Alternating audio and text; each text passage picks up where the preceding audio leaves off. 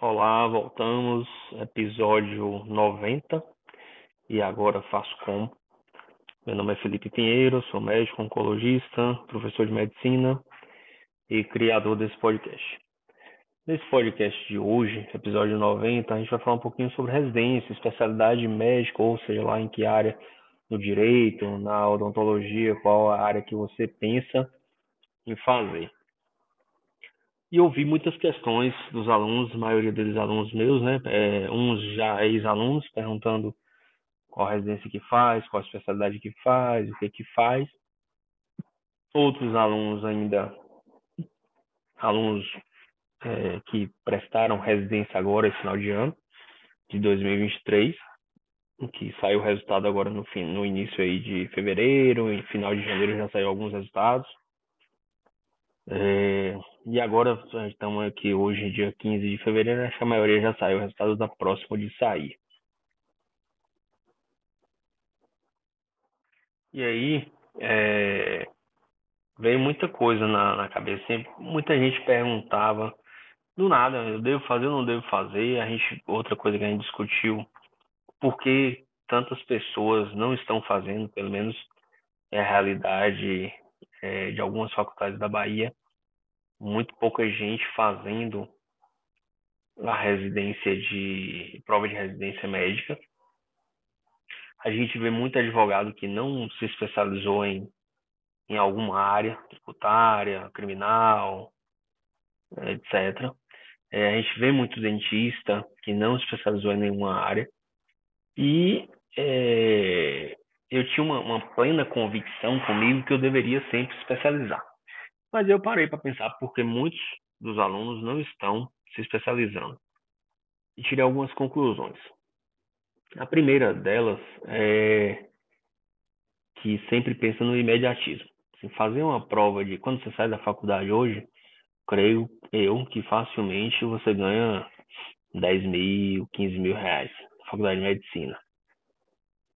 E fazer uma prova de residência quando você vai ganhar acho que 3.500 não é financeiramente uma coisa interessante. Nos próximos 3, 5 anos você iria ganhar 3.000, 3.500 reais ao invés de 15 mil, por exemplo. Mas tem gente que pode ganhar bem mais.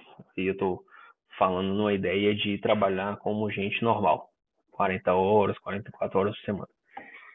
E aí, é, provavelmente a maioria que não faz é porque é bem imediatista mesmo, super imediatista e não quer trocar esse agora de uma, de um, de uma rentabilidade alta para uma rentabilidade menor durante um período relativamente longo, as residências tão longas, as residências de, de clínica sempre tem uma depois, a cirurgia geral agora virou três anos, clínica geral três anos, é, quando você junta com a especialidade vai virar 5, 6 anos, as que eram diretos, otorrino, oftalmo, etc., que eram 2, 3 anos, hoje tem subespecialidades de mais 2 anos, então acabou virando umas 4, no mínimo 4, 5 anos de residência. Então eu penso que a maioria não faz por conta disso, por esse imediatismo no, no juntar dinheiro, ganhar dinheiro, etc. É, outra coisa que eu coloquei é a maioria não quer sair de perto de casa, né? as residências de algumas especialidades sempre tem centro grande. Normalmente não tem centros médios, muito menos em, em pequenas cidades. Então a maioria não quer deslocar, ou já casou, tem filho, ou quer ficar perto da família, etc. E aí foi aí que numa conversa com um desses alunos, eu falei, pô, se eu, se eu tivesse, pensei comigo, né, se eu tivesse no lugar desse cara, eu também não ia não, assim. Ele teve um ente querido muito doente, está com, com um filho pequeno, de poucos meses. É, a esposa perdeu o emprego. E aí, é, além disso tudo aí, conturbou bastante o, o final aí desse ano, dezembro para cá, dele, ele ele é, se ausentar é, é complicado demais, né? É, é, bem complicado. Então eu falei, pô, se eu tivesse no lugar desse cara, eu também não estaria, não. Não, não iria de jeito nenhum e tal. De jeito nenhum, pra canto nenhum. Não iria mesmo. Eu falei, poxa, pela primeira vez eu, eu entendi que eu não iria fazer residência, pelo menos neste momento, né? Na forma como ele contou, não faria. Então, assim, é... aí eu cheguei a, algumas conclusões. Primeiro, essa que eu havia falado, da, do imediatismo. Isso é péssimo, porque tem 200 milhões de estudos, ensaios econômicos, administrativos, e qualquer pessoa com um pouquinho de, de conhecimento sobre o mercado, seja ele de médico, de direito, de dentista, de qualquer mão de obra, seja até é, pedreiro, engenheiro, encanador, quando o cara é um especialista em alguma coisa, a chance dele ficar desempregado, dele passar necessidade e o valor médio que ele recebe mensal, o valor do trabalho dele normalmente é maior do que o não especialista. Isso é muito claro. Agora, o quanto você vai sofrer para se tornar um especialista, o quanto você vai despender de tempo, de energia para depois virar um especialista, é cada um tem que saber de si. Entendo que esse rapaz não deveria é, ir para a residência agora, é, no meio da confusão familiar aí, né? É, não iria. Mas eu penso ainda que fazer uma subespecialidade, fazer uma especialidade, seja ela médica, do direito, da área que você for, do, da engenharia, é necessário quando você pensa a longo prazo quando você pensa que quando você tiver 40 anos de idade, não 20, você vai estar mais cansado. Você não vai estar na mesma, mesma raça e determinação para trabalhar, é, seja lá 60 horas por semana, 80, tem uns malucos aí que trabalham 100 horas por semana. É, você não vai, não vai aguentar, você vai ter outras prioridades, você vai estar com filho, ou com um bocado de filho, ou vai estar com os pais necessitando da sua presença maior parte do tempo é, você não vai conseguir. A segunda, não vai ter energia, energia física mesmo para trabalhar tanto.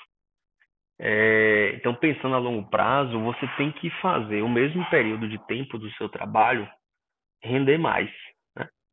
É, essa é a, causa base aí do, do porquê a gente deve fazer uma especialidade ou subespecialidade. Porque a longo prazo, pensando que você formou com 25 anos, no máximo uns 30, até 35 se você quiser, e se você trabalhar até 65, são 30 anos trabalhando. Você faz 5 anos de especialidade, você vive 25 anos ganhando muito mais do que se você não tivesse. Então, é, pode não ser o momento esse ano, o ano que vem, ou não foi o seu momento no ano passado, mas é, eu penso que você deve se especializar, seja lá em que área for, porque você vai conseguir, a longo prazo, valorizar a sua hora de trabalho muito mais de quem não é o especialista é, em alguma coisa. Outra coisa que a gente ficou discutindo é se com o número de, de faculdades é, diminuiu proporcionalmente o número de, de, provas de residência e a gente, é, quando eu falo a gente, alguns professores que se unem para conversar, e a gente entendeu que não houve uma, uma desproporção tão grande. É, na área de oncologia, na área de radiologia, na área de oftalmo, abriram muitas residências, as três áreas que a gente deu uma olhada com mais afinco, e o crescimento de faculdades, vagas de medicina no Brasil foi mais ou menos a mesma proporção dessas residências que eu citei. É, então, não é provavelmente por isso que muitos alunos não estão fazendo a prova.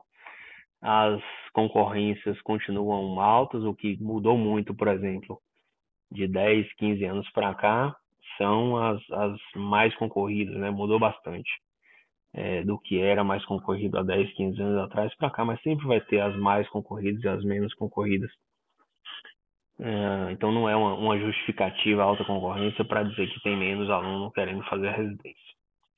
É, outra possibilidade aventada e, e, que também acho que não mudou tanto é a idade média da, da saída dos alunos da faculdade, que não aumentou tanto, se não me engano aumentou um ano ou dois nos últimos 10 anos. Então isso também não, não um ou dois anos não vai mudar o impacto, penso eu, no sentido de eu vou ou não vou fazer residência.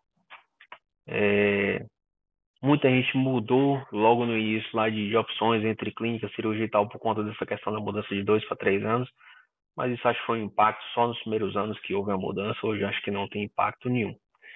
É, e outra, outra opção aventada dessa por que tanta gente não está fazendo prova de residência é o enorme número de especialidades com cursinhos de, de, de fim de semana, é, cursos online é, e diversas possibilidades de, de títulos, é, títulos de, de, cursos, né, de, de, especialistas em, em pequeníssimas áreas, como por exemplo o cara pode fazer é, um curso de dermato, de radiologia, de ultrassom, de punção, etc.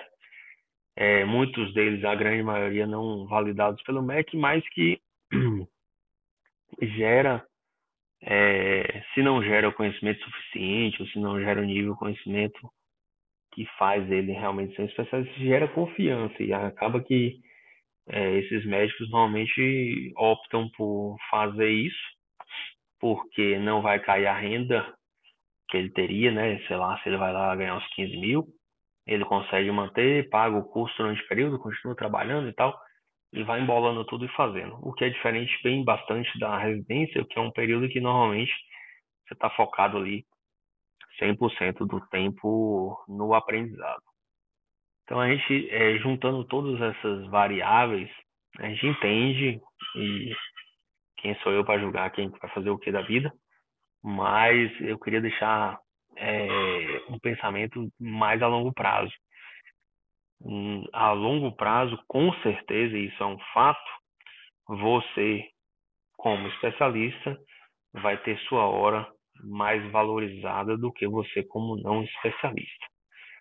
Quando você vai fazer essa especialidade, se vai ser residência, se vai ser um curso, o que, que você vai fazer, não sei se você vai fazer, também não sei, mas entenda que é um fato. A longo prazo, o especialista ganha mais do que o não especialista. É, os cursos é, validados pelo MEC é, são mais é, são mais valorizados também no mercado de trabalho quando você vai fazer uma prova de concurso ou quando você vai participar de uma grande empresa então, tente ver se você, não adianta você é, fazer um mestrado e depois na hora que você vai apresentar num concurso, o mestrado não é válido no Brasil, ou o título do seu mestrado não está registrado no MEC, etc. Então, não adianta você fazer um MBA e na hora que você vai lá participar de uma seleção de uma grande empresa multinacional, aquele MBA não tem nada de registrado e você não consegue provar que você fez. Então, é, fazer sim uma especialidade eu acho que ainda é válido. A longo prazo você vai ser mais valorizado se você for especialista. Ver o que você vai fazer de verdade, cuidado com cursos que o cara só quer ganhar o seu dinheiro e não vai te ensinar nada, e os títulos não são validados, e os diplomas não são reconhecidos, e, e aí é, é bem complicado, não tem como você voltar atrás e a gente conhece muita gente que fez, se arrependeu e caiu em, em conversas desse tipo. Então veja direitinho o que você quer para sua vida a longo prazo é, e planeje isso com, com muito afinco, que vai valer a pena. Muito obrigado. É, eu estou num novo, sei lá como é que chama isso, plataforma, porque o Spotify mudou a plataforma de novo, já a segunda vez em dois anos. É, eu estou aqui no quarto ano de podcast, né? Então mudou novamente, eu estou testando a plataforma. Quem puder, por favor, deixar um recadinho aí no Spotify sobre a qualidade do som, qualidade das gravações, etc. Porque eles colocaram que conseguem remover os sons de, de background, né? É, cancelar os ecos, etc. Ver como é que ficou, a gente vai ver também como é que ficou. E desculpe qualquer coisa nessa nova plataforma, é a primeira vez hoje. Quem puder mandar um recadinho ou lá no, no, no Instagram, que é dr.felipe com i 2 L's F I L L I P E Pinheiro, ou no próprio Spotify, você pode colocar mensagens, etc. Ou no canal do YouTube, que é Felipe Dantas Pinheiro. Mesma coisa, o Felipe com I e dois L's. Muito obrigado mesmo, até a próxima e a gente se fala. Um abração.